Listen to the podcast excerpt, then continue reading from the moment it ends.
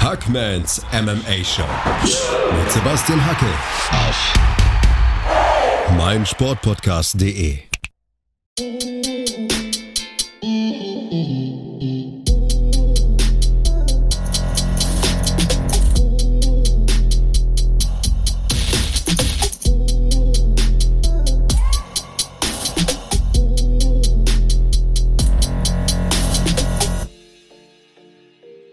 da draußen und herzlich willkommen zu einer neuen Ausgabe von Hackmans MMA Show auf meinsportpodcast.de. In den vergangenen Wochen, da gab es viele Vorher-Nachher-Analysen von UFC-Events. Ich habe Previews und Reviews aufgenommen, ich habe Prognosen abgegeben, aber auch im Nachhinein Veranstaltungen auseinandergenommen. Heute möchte ich mal wieder eine ganz andere Art von Podcast aufnehmen, denn ich habe einen tollen Gast für euch. Ich habe ihn vor circa einem Jahr beim Jiu-Jitsu in München kennengelernt und er hat einige interessante Dinge zum Thema Kampfsport zu erzählen. Aber auch weitere Dinge. Lasst euch überraschen. Also, ohne weitere Umschweife, hier ist Karl Kühne. Hallo Karl. Servus, Hackman. Witziger Name. Ja, mein Spitzname. Hab mir nicht selbst Mhm. ausgedacht, wurde mir verpasst vor einigen Jahren, aber tut ja nichts zur Sache. Karl, danke auf jeden Fall, dass du dir ein wenig Zeit für meine Podcast-Hörer und mich nimmst. Ähm, zunächst zu deiner Person. Du arbeitest als Dozent, ich habe es mir aufgeschrieben, für Trainings- und Gesundheitswissenschaften in München. Was machst Ganz du da genau, genau. und äh, war es immer ein Ziel von dir, beruflich etwas im Bereich Sport zu machen? Ganz genau. Ich habe damals irgendwann angefangen mit Krafttraining mit 16 Jahren und so in der Berufsfindungsphase dann angefangen mit einer Trainerlizenz gemacht, damals bei der BSA-Akademie. Und immer so ein bisschen im Background gehabt, dass das mit dem Sport eigentlich das ist, womit ich dann am meisten Spaß haben werde. Ja, das war immer so ein bisschen im Hintergrund. Und nach jahrelanger handwerklicher Tätigkeit habe ich dann irgendwann Glück gehabt, studieren zu können und bin dann über ein paar Umwege dann auch wieder zu der ähnlichen und gleichen Firma gekommen, wo ich damals meine ersten Lizenzen gemacht habe und dort bin ich jetzt als Dozent tätig und das ist genau mein Berufswunsch gewesen und sage ich mal meine Berufung. Wenn Leute Genau. sowas erzählen, das äh, sind immer so viel Good Stories. Du bist aber nicht nur ähm, Dozent für Trainings- und Gesundheitswissenschaften, du bist auch Judo-Schwarzgurt. Wie bist du denn zu diesem Sport gekommen? Hm. Na, wenn man auf dem Land aufwächst, so wie du auch, da hast dann irgendwann einmal die Wahl zwischen Feuerwehr und Fußballverein. Und, äh, das ist so treffend. Ja. Fußball war immer ein bisschen schwierig, ja. Ich musste immer neben dem Dicken aus meiner Klasse auf der Bank sitzen, äh, weil ich die Regeln nicht so ganz kapiert habe, weil mir das auch ein bisschen zuwider war, da Ballsport zu betreiben. Das kann zwar Spaß machen, ne, so mal im Park mit Freunden, aber tatsächlich sportlich war da doch der Weg irgendwo anders. Naja, meine Eltern haben dann eigentlich gemerkt, dass ich unausgelastet bin und mich in dem tatsächlich zu meinem Glück ansässigen Judo-Verein gesteckt haben. Ne? So mit sieben Jahren bin ich eingetreten dort. Ich habe jetzt übrigens die 30-jährige äh, Mitgliedschaft in unserem Verein. Da kriegt man dann äh, so einen Anstecknadel. Das ist dann schon sehr toll. nee, also ja, aus der Not geboren, Kampfsport wollte ich immer machen. Judo war das, äh, das Mittel der Wahl, was es bei uns im Dorf gab. Und da bin ich dann geblieben. Also das war eine gute Wahl. Wieso war es eine gute Wahl? Wieso bist du beim Judo hängen geblieben? Was hat dir daran so Spaß gemacht? Was hat dir so gefallen? Also ganz ehrlich, damals mit den ganzen Karate- und Kung-Fu-Filmen immer, äh, die haben sich ja gehauen. Und das ist ja im Judo nicht der Fall. Ne? Man wirft sich eher umeinander, man kuschelt ein bisschen am Boden rum, ne? so Bodenkampf. Das war nie das, was man, was ich dann so super geil fand, nämlich diese Schlagsportarten, Karate, Kickboxen voll in damals gewesen. Und ähm, aber was mich beim Judo tatsächlich veranlasst hat zu bleiben, war das Raufen weil das ist ja im Brazilian Jiu-Jitsu genauso. Man fängt an zu kämpfen, landet irgendwie auf dem Boden, balgt sich, gibt maximale Leistung körperlich, tut sich nicht weh, ne, außer man äh, tappt nicht oder klopft nicht ab und geht einfach da in so eine, in so eine Kämpferwelt, wo man quasi die Leidenschaft dann einfach hat. Also nichts ist intensiver als, ich sage jetzt einfach mal, Sparring. Und Ja. das haben wir zweimal die Woche gemacht, mein ganzes Leben lang. Und das einfach äh, ein geiler Way of Life, weil man da viel ausleben kann. Weißt du selber, das ist, äh, Man wird viel ja. drucklos. Vor allem als, als Junge hat man ja viel Blödsinn im Kopf, viel Aggressionen auch, da ist viel Testosteron da. Und ich glaube, wenn man das zweimal in der Woche los wird, dann ist das auch ganz gut für das Wohlbefinden der eigenen Person und auch der Absolut. anderen Personen. Absolut. Was würdest du denn sagen, also, Karl? Ab welchem Alter macht denn Judo Sinn? Wann kann man damit anfangen? Ganz ehrlich, so früh wie möglich. Also man kann natürlich jetzt nicht mit dem Säugling anfangen, äh, auf der Matte rumzurollen. Das bringt jetzt eher wenig. Und gibt auch, auch keine Gies in der Größe, glaube ich. Ne? äh, doch, die gibt's, die gibt's. Aber ich glaube, das ist eher ein Marketing-Gag. Aber ja, also tatsächlich so mit dem Eintritt ins Schulalter vielleicht, so mit sechs, sieben Jahren, vielleicht auch ein bisschen später, acht Jahren. Weißt du, was so motorisch die da lernen, die Kiddies?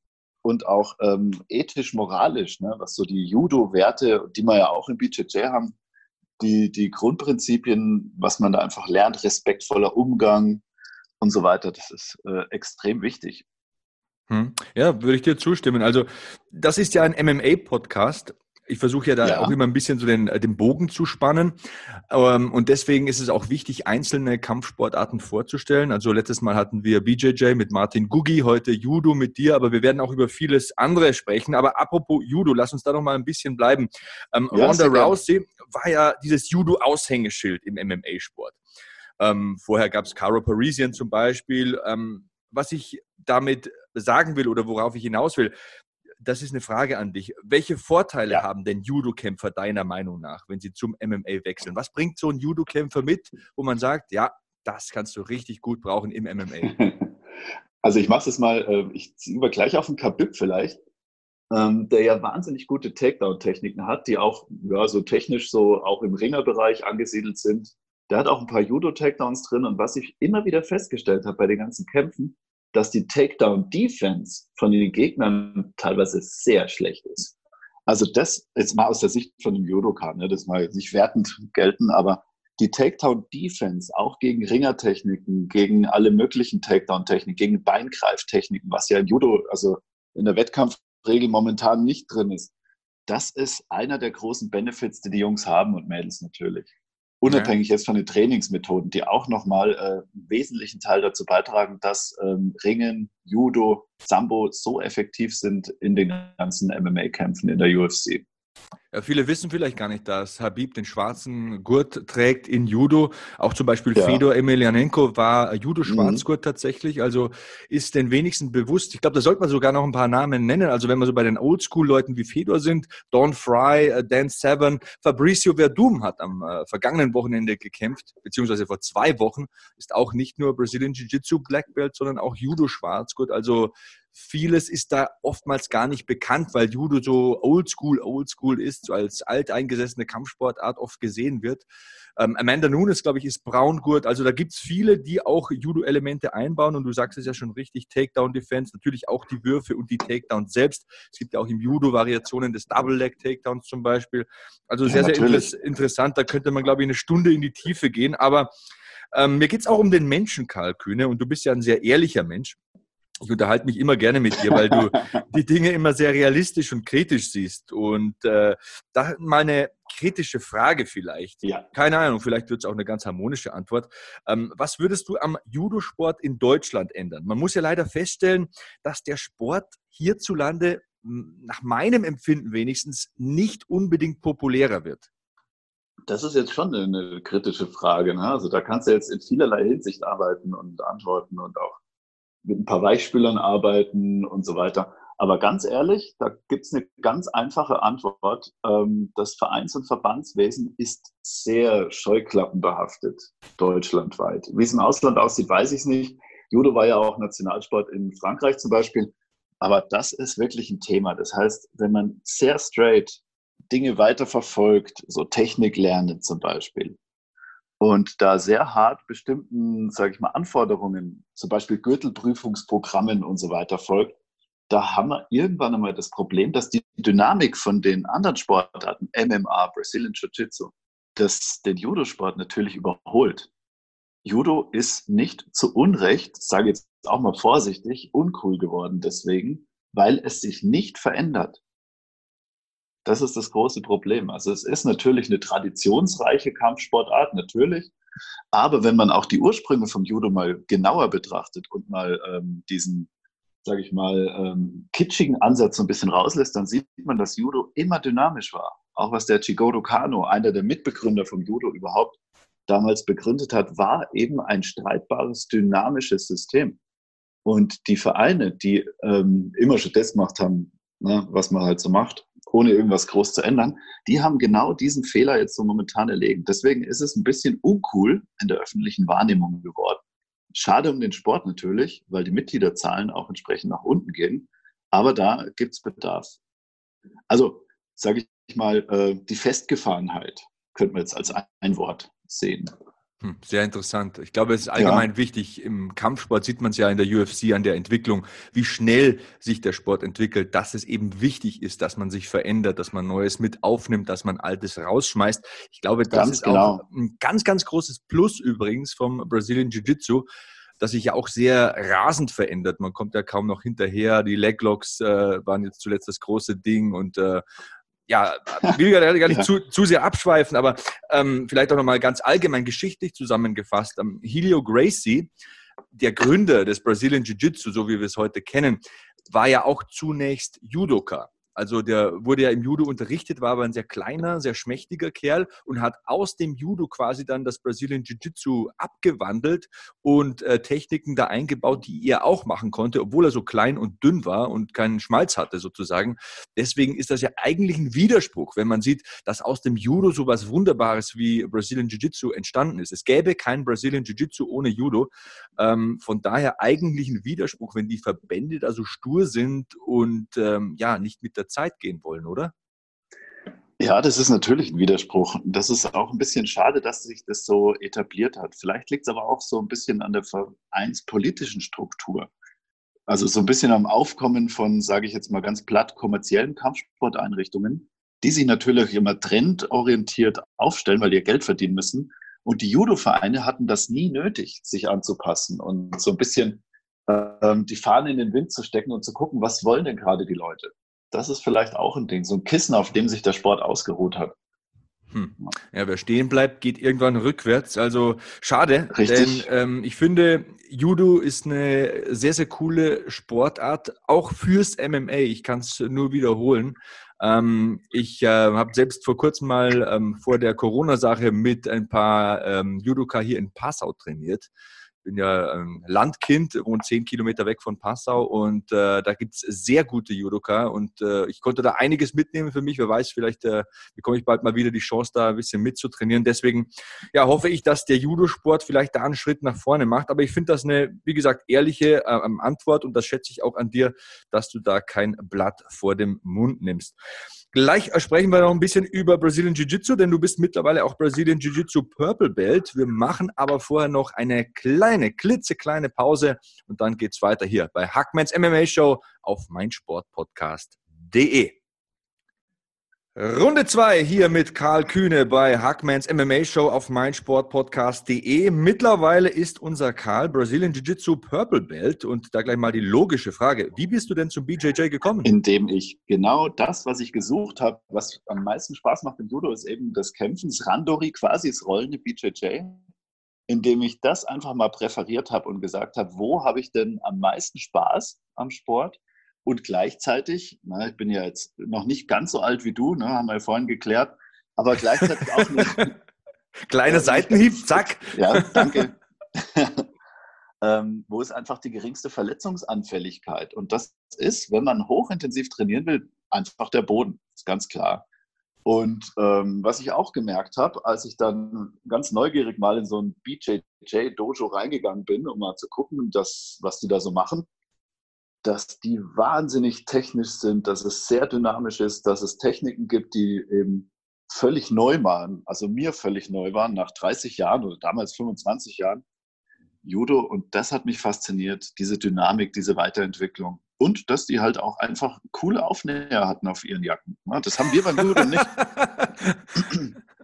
Und das fand ich cool. Und äh, die Leute waren alle nett. Sehr, sehr viele verschiedene Leute, Multikulti die haben Englisch gesprochen da drin. Also ich fand es einfach was ganz Neues, was ganz Geiles. Und im Grunde genommen haben die das Gleiche gemacht wie wir auch im Judo, ne? Ein bisschen auf die Matten geworfen und dann da rumgerollt. Also nur ein bisschen effektiver, sage ich mal, von der Technik. Und das hat mich fasziniert. Ja. Die haben Tiger auf ihren Jacken. Ich will zu denen gehören. Ja, natürlich. Wie geil ist das denn? Herrlich. Super ja. Antwort. Äh, wie lange willst du BJJ noch machen? Ähm, hast naja. du auch schon mal Turniere gekämpft? BJJ-Turniere habe ich nicht gekämpft. Judo-Turniere eine ganze Menge. Da könnten wir jetzt auch äh, ewig drüber reden. Aber ich habe vor, nächstes Jahr, wenn wieder Turniere sind, ne, da ein bisschen auch tiefer reinzugehen. Natürlich. Ganz klar. Und wie lange ich BJJ machen will, ist eine einfache Frage, äh, so lange wie es geht. Bis zum Schluss. ja, bis die Räder abfallen. Richtig. Ja, ja. Letztes Mal habe ich äh, mit Martin Gugi gesprochen. Ähm, es war ein sehr bereicherndes ja. Gespräch für mich und ich stelle dir eine Frage, die ich auch ihm gestellt habe. Äh, kann jeder Brazilian Jiu-Jitsu machen? Was denkst du? Ganz genau. Jeder kann es. Also der Dünne, der Dicke kann BJJ machen, alt, jung, das ist völlig egal, Mann, Frau. Äh, ich, ich kann es ja auch mal sagen, ich habe auch vor kurzem mit jemandem gekämpft, der hatte 160 Kilo und Boah. ich habe mit jemandem gekämpft, der hatte 40 Kilo. Natürlich, also das sind völlig verschiedene Körpertypen, die hier aufeinandertreffen. Da geht es auch nicht darum, wer jetzt die größte Chance hat zu gewinnen, aber es ist möglich, zusammen zu trainieren. Hm. Und das ist faszinierend und das ist auch altersübergreifend und ja, kurz gesagt, jeder kann das tun. Schön, schöne Antwort. Was magst du lieber, Gi oder No-Gi? Beides. Beides. Am liebsten, jetzt mal ganz ehrlich, am liebsten, ich würde gerne im Gi anfangen und dann am Schluss als No-Gi überwechseln, ne? so im Rollen. Ganz traditionell wär, quasi. Ja, ganz genau. Ähm, eine Frage an den Trainings- und Gesundheitswissenschaftler Karl Kühne. Wie oft sollte man als Anfänger bzw. Fortgeschrittener trainieren im Brazilian Jiu-Jitsu und allgemein im Kampfsport? Naja, allgemein im Kampfsport, das, äh, das trifft es eigentlich ganz gut auf beiden Ebenen. Einmal bis zweimal die Woche maximal. Du lernst, egal wann du anfängst, völlig neue Bewegungen für deinen Körper. Du hast ein ganz anderes sage ich mal, Belastungsverhältnis in der Muskulatur. Und wenn du ein top trainierter Fußballer bist und eine BJJ oder eine Judo-Stunde hinter dir hast, dann bist du platt. Und das meistens für so drei, vier Tage hast du dann Muskelkater. Also ganz klar, die ersten drei bis vier Wochen einmal die Woche bis zweimal die Woche trainieren. Ne, junge Leute, die packen da noch ein bisschen mehr weg. Na, das hängt so ein bisschen am Metabolismus. Die sind ein bisschen schneller in der Regeneration. Aber den größten Fehler, den man machen kann, ich sehe es immer bei den Alten, die wieder einsteigen, nach 20 Jahren Trainingspause und so, ist halt einfach Vollgas zu trainieren. Das ist für den Körper heavy. Also ein bis zweimal die Woche, ganz klar, Intensität, nicht auf Maximum, sondern entsprechend, wie die Trainer halt das steuern, auch ähm, mittel bis unten halten. Gute Antwort. So. Also ihr habt es gehört, ran ans Training, ein, zweimal die Woche am Anfang und dann seid ihr sowieso süchtig, dann läuft das. Du bist äh, genau. äh, Kampfsportler, hast aber auch einen großen Wissensschatz, wenn es um Krafttraining geht, um Konditionstraining, um Ausdauertraining und natürlich auch Ernährung. Ähm, ich hoffe es, ich hoffe es. Ja. das weiß ich, das weiß ich. Ich habe ja auch schon eine okay. Wettkampfvorbereitung mit deiner Unterstützung mitgemacht. Also das lief ganz gut. Ähm, wie wichtig ist Krafttraining zunächst mal für einen Kampfsportler? Ähm, essentiell. Also tatsächlich überlebensnotwendig ist das Krafttraining. Man kann natürlich viele Fehler machen, da gehe ich jetzt nicht ins Detail, aber es ist absolut wichtig. Martin hat ja gemeint, ähm, es ist vor allem wichtig, um so quasi so ein Muskelkorsett zu haben, ähm, wenn es dann im Training mal zur Sache geht oder wenn man mal geworfen wird, wird und geschmissen, damit man mhm. sich nicht gleich verletzt. Also äh, da geht es ja nicht darum, um neue Weltrekorde aufzustellen im Kraft-3-Kampf oder im Powerlifting oder, oder keine Ahnung, im olympischen Gewichtheben, sondern einfach den Körper auch zu schützen und äh, präventiv vorher einzuwirken, oder? Ganz genau. Hm. Also wenn man zwei Sportarten macht, dann funktioniert es natürlich nicht, dass man sich auf eine besonders irgendwie fokussieren kann. Also Krafttraining gilt hier nur unterstützend jetzt mal in Anführungsstrichen. Wie du sagst, ein Kraft-3-Kämpfer, der hat ja Kraft als Sportart, ne? Krafttraining. Ja. Da muss ich mir irgendwann überlegen, was ich will. Aber für uns auf der Matte im MMA ist Krafttraining immer eine Unterstützung. Hm. Wie wichtig ist die Kondition und äh, wie trainiert man sie am besten? Es gibt ja auch einen Unterschied zwischen Kondition und Ausdauer. Also ich lehne mich jetzt ein bisschen aus dem Fenster. Ich behaupte ja, Kondition ist im Kampfsport wichtiger als Ausdauer, weil du musst, Kondition ist ja die Wiederholung einer Kraftleistung und das immer wieder auf einem äh, relativ hohen Niveau. Und das ist das ja, was Sparring und Kämpfen ausmacht. Ausdauer ist ja ein Tempo halten und ewig lang auf dem Tempo dahin reiten und das geht ja nicht. Deswegen meine Frage, erstens habe ich es richtig erklärt und zweitens, wie wichtig ist die Kondition und wie trainiert man die am besten? Naja, Kondition ist ja, sage ich mal, ein Überbegriff von, von sowas wie, wie körperliche Leistung allgemein. das ist sehr, sehr allgemein formuliert. Kondition ist äh, das Große und Ganze und Ausdauer ist ein Teil der Kondition. So wäre es jetzt trainingswissenschaftlich richtig. Und ähm, Kondition ist natürlich deswegen extrem wichtig und ich gehe jetzt mal richtig auf Ausdauer. Ähm, man kann eigentlich die Probe aufs Exempel machen. Wenn man so seine erste Stunde hat, sein erstes Mal rollen, und dann nach drei Minuten Kampfzeit merkt, man kann nicht mehr, dann hat man eine sehr schlechte Kondition. Und dann ist einem auch erstmalig so bewusst, wie wichtig das ist, die zu trainieren. Ja, also um das geht es eigentlich. Genauso wie Kraft, hätte ich jetzt gesagt, essentiell für den Sport. Ganz wichtig. Interessant. Ähm, heutzutage gibt es ja auch viele Ernährungsansätze. Was empfiehlst du und wie ernährst du dich? Das ist jetzt eine Frage, da könntest du auch ein Buch drüber schreiben. Und das Schwierige ist, dass das Thema Ernährung so wahnsinnig emotional und intim auch gehalten wird. Ne, das merkst du schon, wenn jetzt einer Veganer ist und der andere nicht. Ne, also da geht die Diskussion teilweise weg von Effektivität hin zu äh, moralischen Ansätzen, die auch völlig in Ordnung sind. Da muss man ein bisschen aufpassen in den Empfehlungen. Ähm, ich würde hier mal so, so an ein paar coole Autoren an, sag ich mal, anknüpfen, an David Kessler zum Beispiel oder Michael Pollan, die sind den Leuten, die sich mit Ernährung befassen, die sind da gängig. Und das sind eigentlich Journalisten, die rausfinden wollten, was jetzt so die beste Ernährung ist. Und ich halte so ähnlich wie, wie die beiden. Ne? Die sagen dann zum Beispiel, David Kessler, äh, Essen kommt nicht durchs Autofenster rein. Das ist eine gute Ernährung. Und eigentlich weiß jeder, was gesund ist. Ja, das kapiert, oder? Ist, äh, also Essen hat kein gelbes M auf der Packung. Ja, oder, oder BK oder sowas. Also ich versuche, und das sage ich auch den Leuten, mit denen ich trainiere und die ich da auch ein bisschen, ähm, die wir da unterstützen, ne, die Wettkämpfer vor allem, dass sie einfach diesen Industriemampf lassen sollen. Das ist das Allerwichtigste und aufhören, irgendwelche Zuckergetränke zu trinken. Also alles, was künstlich ist, kannst du in die Tonne kloppen. Das ist, finde ich, eine sehr gute Ernährungsanweisung und dann bleibt nicht mehr viel übrig. Und dann kann man sich auseinandersetzen, wie das mit Kohlenhydraten und Eiweiß und so weiter funktioniert. Aber wenn diese Grundstrategie stimmt, ne, dann haben wir ganz gute Erfolgschancen. Und so ernähre auch ich mich. Also ich versuche es zumindest größtenteils. Ab und zu kommt schon die Schokolade daher. Das ist auch okay für die Seele, aber ja, alles also, Künstliche weg. Ja, also da bin ich absolut bei dir. Ähm, ich habe ja als auf dem Land lebender das äh, Privileg, hier zwei Kilometer entfernt einen äh, Biobauern zu haben. Und dann gibt es auch nochmal so eine Bio-Hühnerfarm bei mir, die ist fast schon in Fußreichweite.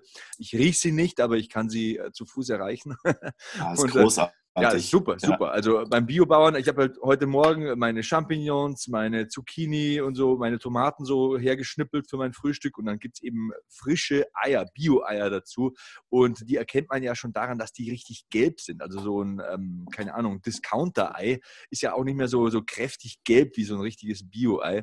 Und, ja, da ja, muss man ein bisschen aufpassen. Die werden gerne gefärbt. Ne? Also auch die Discounter-Eier. ja, ja, ja, natürlich. Die Discounter-Eier, die werden ja je nach Futter. Ne? Du kannst quasi als Eierfabrikant, kannst du dir aussuchen, welche Eifarbe du haben willst. Und du einfach gewisse Zusätze in dein Futter. Also das ist nicht der erste Indikator. Das ist schon ein Thema. Also Aber du hast recht. Auf jeden Fall weiß ich, weil ich die Hühnerfarm schon mal bei einer Begehung so gesehen habe, dass da nichts runtergemischt wird. Also das sind wirklich äh, Biohühner, die haben Platz, die schauen auch gesund aus, die sind da nicht zerfleddert und äh, von Medikamenten zerfressen und nur solches Geflügel und solche Eier will ich essen. Das habe ich für mich einfach festgestellt und genauso ist es beim Fleisch. Also wenn Fleisch, dann Bio und äh, ja, ansonsten halt einfach Dinge, die halt relativ unverarbeitet sind. Keine Fertiggerichte, nichts aus der dreifachen Plastikverpackung genau. und so weiter. Ähm, ja, und Flüssigkeitszufuhr, das ist was, da bin ich ein bisschen schlampig. Also ich vergesse manchmal zu trinken, deswegen steht hier meine Wasserflasche. Ich nehme gleich nochmal einen Zug, aber das ist eben so ähm, auch, was ich als Grundpfeiler sehe. Früher war ich ja da sehr streng, so Bodybuilding-Zeiten, Kilo Fleisch am Tag muss man mindestens essen. Nee, muss man nicht. Ach, was? Nee. Das ist äh, veraltet, würde ich jetzt mal sagen. Ja, Karl, wir machen gleich nochmal ja. eine kurze Pause. Dann sprechen wir ein bisschen über MMA, UFC und alles, was dazugehört. Aber war bis hierher sehr interessant und wird auch interessant bleiben hier bei Hackmans MMA Show auf meinsportpodcast.de. Weiter geht's bei Hackmans MMA Show mit Karl Kühne hier. Wir haben über BJJ gesprochen, wir haben über Judo gesprochen, wir haben über Ernährung, Training und so weiter geplaudert. Aber Karl, wir haben dich auch schon als Mensch kennengelernt und du bist ja ein Mensch, der sich für vieles interessiert und auch sehr ehrlich ist. Verfolgst du denn ähm, aktuell auch MMA? Ja, also nach wie vor. Und das hat ja schon mit den K1-Kämpfen damals angefangen. Ähm, ich bin immer dran. Manchmal schaue ich es mir auch ein paar Tage später noch mal ein bisschen an, je nachdem, wie es läuft. Manche Kämpfe interessieren mich mehr, manche ein bisschen weniger. Da bin ich schon dran, natürlich. Wer ist denn so ein Lieblingskämpfer von dir? Ganz klar, die Ronda natürlich. Das hängt so ein bisschen am Judo und auch der Fedor. Das sind so, so die, die Nummer eins. Eine Zeit lang fand ich auch, äh, weil mich das Training so fasziniert hat, den äh, Conor McGregor ziemlich interessant. Also da gibt schon coole Typen. Ne? Und auch Khabib, wenn man dem seine Trainingsvideos anschaut, das ist super. Was mich nicht interessiert, ist immer so ein bisschen der Personenhype, ne? dass man da zu sehr in die Privatkiste reinschaut oder ob jetzt da jemand welches Auto fährt und so Perücken anhat. Das ist mir völlig egal. Mir geht es ums Training, mir geht um, mir geht's um die Moves, um die Kämpfe, um die Takedowns natürlich. Da, da gibt es schon ein paar richtig gute Typen. Ne? Ja. Also, ja. Ronda ist ja nicht mehr aktiv, ähm, hatte aber eine richtig gute Zeit. Und Leute beurteilen ja ihre Karriere oftmals so negativ, weil die dann abrupt geendet ist. Aber ich glaube, sie hat vieles richtig gemacht, denn äh, sie hat auf dem Niveau, ähm, auf dem sie glänzen konnte, also das heißt mit ihren äh, Judo-Würfen und den Armbars, sehr gut geglänzt, ein paar Jahre lang und hat zur richtigen Zeit auch dann den Absprung geschafft. Viele bleiben ja zu lange im Kampfsport und ja. äh, das kann dann auch äh, sehr schädlich sein. Denkst du, dass Conor McGregor nochmal zurückkommt? Das ist ja auch so ein Thema, das fast täglich in den Medien zu lesen ist. Mm, ich, ich glaube schon, ehrlich gesagt. Äh, körperlich ist der auf dem Peak gerade und diesen Peak kann der mit Sicherheit noch ein bisschen halten. Mhm. Wie das technisch aussieht und ähm, inwiefern sich die anderen Kämpfer natürlich weiterentwickeln. Und da kommt eine riesen Nachwuchswelle, das kann ich dir auch sagen. Also was man da alles sieht, da kennst du dich noch besser aus als ich auf jeden Fall. Ähm, der wird nochmal zurückkommen, bin ich sicher, vielleicht aber auch nur einmal. Das ist jetzt einfach mal ein Gedanke von mir gewesen. Ja, ich bin da durchaus bei dir. Ich sage ja, bei meinem Podcast möchte ich ja schon auch in die Tiefe gehen. Ich will qualitativ hochwertig Themen beleuchten und klar kannst du jede Woche über Conor McGregor sprechen und ihn als Headline nehmen, damit der Podcast möglichst oft geklickt wird, aber das ist nicht mein vorrangiges Ziel. Trotzdem nee. stelle ich mir bei Conor McGregor halt die Frage, inwiefern ist es für ihn denkbar vom ganzen Mindset? Ich meine, der wacht morgens auf in einer, Ries in einer Riesenvilla, in Satin-Bettwäsche, da stehen vier Lamborghinis vor der Tür und für so einen Kampf musst du ja wirklich die, die ich sag's jetzt mal einfach so, frei Schnauze, die Drecksau in dir rausholen. Du musst ja zehn, zwölf Wochen Gas geben, du musst alles ausblenden, du musst trainieren, du musst dich wirklich äh, schinden im Training. Und ich stelle mir halt immer so die Frage, inwieweit ist er noch bereit dazu? Denn ähm, man hat das bei vielen Kampfsportlern gesehen. Mike Tyson war ja auch so ein Fall, der jetzt auch zurückkommt, ironischerweise. Der hat ja mhm. auch ähm, zu seiner besten Zeit hatte der nicht viel. Der hatte den Castamato, der hat ihm seine Pläne geschrieben, der hat den morgens um halb fünf aufgeweckt und aus dem Bett geschmissen. Und da war der am besten. Als dann so die Frauengeschichten und die schnellen Autos und die großen Häuser dazu kamen, da wurde die Leistung auch schlechter. Siehst du das ähnlich? Ja, tatsächlich schon. Ne? Da, da die Legende, die da so ein bisschen dahinter steckt, ne? aus der Gosse in den Ring und so weiter und da überlebensmäßig ranklotzen, das macht schon viel aus. Und gerade in so einem Hochleistungssport, ganz klar, da hast du recht, vielleicht äh, liegt da auch diesem Kisteneffekt, das kann schon sein. Also da bin ich völlig bei dir, ganz klar. Ja, also ich komme nicht umhin, mich das zu fragen, wieso sollte Conor McGregor jetzt vor allem momentan, er ist ja auch so einer, der lebt vom Publikum, von den irischen Fans, die da in Scharen äh, herankommen, wenn er kämpft. Die sind ja momentan nicht da. Und äh, da stelle ich mir schon so ein bisschen die Frage, warum er sich da quälen sollte, welche Gründe er für sich finden sollte. Auf der anderen Seite ist er natürlich ein Wettkämpfer, ist er ein Tier. Das merkt man ja immer auf Twitter, wenn irgendein Kämpfer provoziert, dann geht er direkt drauf ein. Also da kann er nicht aus seiner Haut. Ich würde es mir wünschen, nee, dass er wenigstens noch ein, zwei Kämpfe macht. Ja, der hat ein Wahnsinns-Ego ne? und auch ein Mike Tyson. Also was die Leute antreibt, ist nicht immer die Armut oder auch, auch der Background, sondern äh, der Siegeswille und die Disziplin, die dahinter steht, die erwächst auch dadurch. Also ich bin der Meinung, dass es nicht nur darauf zurückzuschließen ist, sondern wenn du ein Gewinner sein willst und du diesen Background hast und so auch ein Ego hast, das ja fast schon narzisstisch sein kann. Ne? Also da schauen wir ein paar Kämpfer, da, da siehst du schon so Züge, ähm, dass das der Hauptmotor ist. Also wir werden sehen. Also ich bin da ein bisschen zwiegespalten, ehrlich gesagt. Ein ganz anderer Fall ist ja Fedor, den hast du auch genannt. Der ist ja immer noch ja. aktiv. Ähm, ist jetzt so Anfang Super Mitte Kämpfer. 40. Ja, also ich muss ganz ehrlich gestehen, jetzt werden viele da die virtuellen Steine und Tomaten und faulen Eier nach mir werfen. Anfangs war ich nicht immer so ein Fedor-Fan. Also ich habe ihm das immer vorgeworfen, dass er nie zur UFC kam und ich wollte immer Fedor gegen Randy sehen und Fedor gegen Brock und das ist eben alles nie zustande gekommen. Aber auf der anderen Seite habe ich es mir dann so erklärt und da erwächst dann auch mein Respekt für ihn.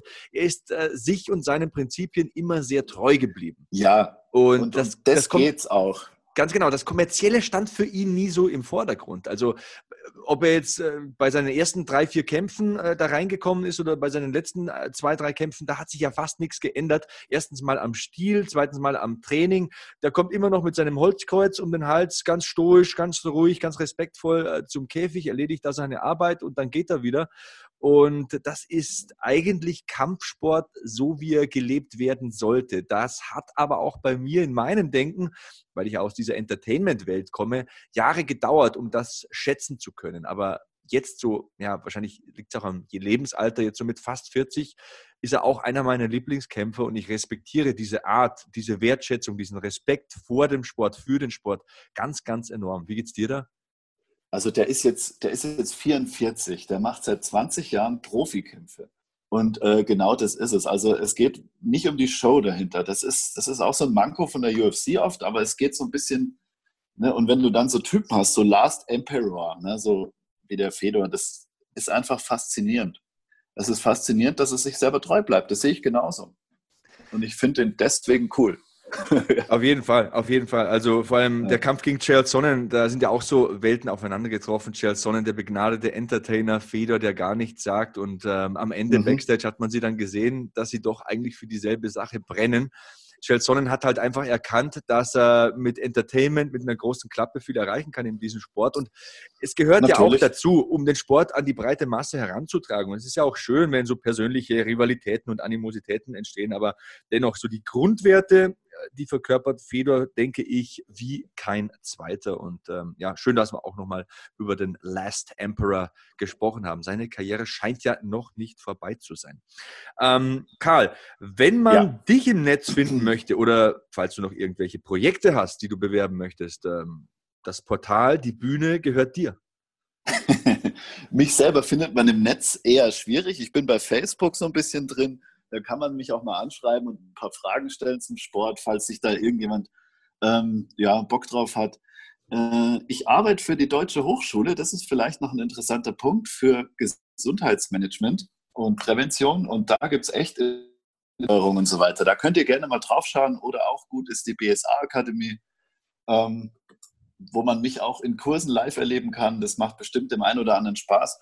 Oder und jetzt hier groß die Werbekeule auszupacken, schaut einfach bei uns im Gym vorbei, trainiert mit uns in der Hutton Academy in München oder im BJJ Dachau trainiert einfach mal mit uns, äh, schaut euch das an. Das ist bestimmt cool, wenn wir mal miteinander kämpfen könnten. Echt Bock drauf. Geht mir genauso. Also kann das auch nur ähm, nochmal sagen und äh, dem ganz nochmal Nachdruck verleihen. Hatten Academy in München mit Professor Hans Hatten und seinem äh, Trainerteam. Fühlt euch gedrückt und gegrüßt, falls ihr das hört. Also äh, Takis und Julian und äh, Richie ja, und wie alle. Die Hatten Gang. die alte Gang. Also habt ihr auch selbst trainiert. Auch in Dachau werde ich demnächst mal wieder trainieren. Ich glaube, Martin Gugi gibt da bald mal wieder ein Seminar. Das sind gute Adressen im Raum München, wenn man Brazilian Jiu-Jitsu lernen will und äh, ja, sich ein bisschen zurechtfinden will unter erfahrener Anleitung. Gibt ja auch neue Black Belts in der Akademie, ne? Oh ja, es gibt also in München gibt es zwei neue Black Belts. Ganz interessant. Wir hatten auch ein Event letztens, da war die Vergabe von den Black Belts. Das war eine schöne Sache. Ja, Vielleicht ja. gibt es auch bald neue Blue Belts. Sebastian. Ja, das ist natürlich auch ein Thema.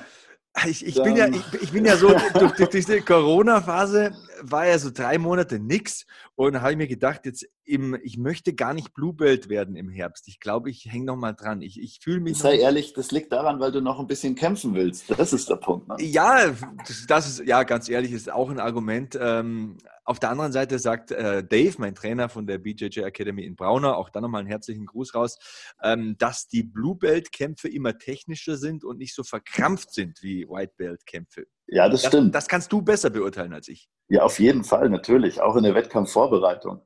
Die sind hm. ein bisschen lockerer. Du verletzt dich auch ein bisschen weniger. Also vielleicht aus Selbstschutzgründen einfach eine, eine Nummer höher starten, fände ich gar nicht verkehrt. Und du bist eh unglaublich stark und gut geworden in den letzten Jahren. Also das nein, ist der Wahnsinn. Ja da wird schon mal Zeit.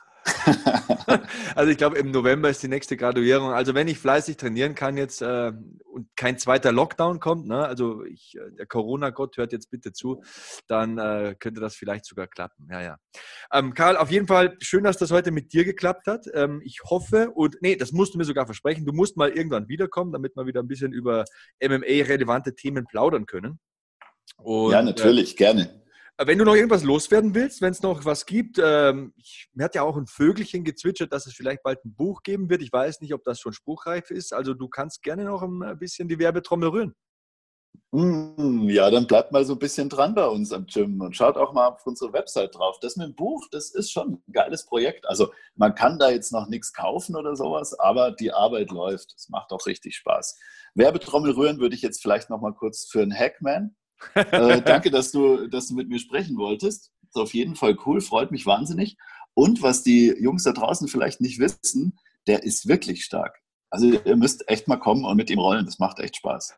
Auch die Mädels gerne. Ne? Das war für mich ja, das war ja am Anfang für mich so befremdlich, mit einer Frau Sparring machen ähm, da habe ich wirklich ein halbes Jahr gebraucht, bis ich das machen konnte. Ich hatte da immer ein schlechtes Gewissen, aber danach war es dann immer so, dass die Frauen gesagt haben, ich habe gemerkt, dass du nicht mit voller Kraft gerollt hast. Ich nehme das persönlich und habe mir gedacht, du, da, okay. da musst du echt aufpassen. Also da, ich kenne das sehr gut.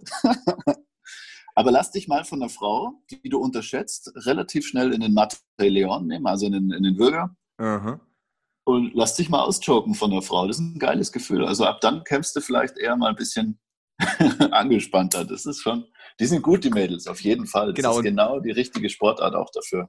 Absolut, absolut. BJJ ein super Sport für Frauen. Vielleicht hören ja auch ein paar Frauen zu. Und wir haben starke Frauen ähm, in der Hutton Academy. Also wenn ihr im Raum München Gas geben wollt, auch als Frau, ihr seid immer herzlich willkommen. Da gibt es auch ein äh, breites Angebot an sonstigen Kampfsportarten, Kraft Maga und was nicht alles gemacht wird. Also Karl, ich danke dir.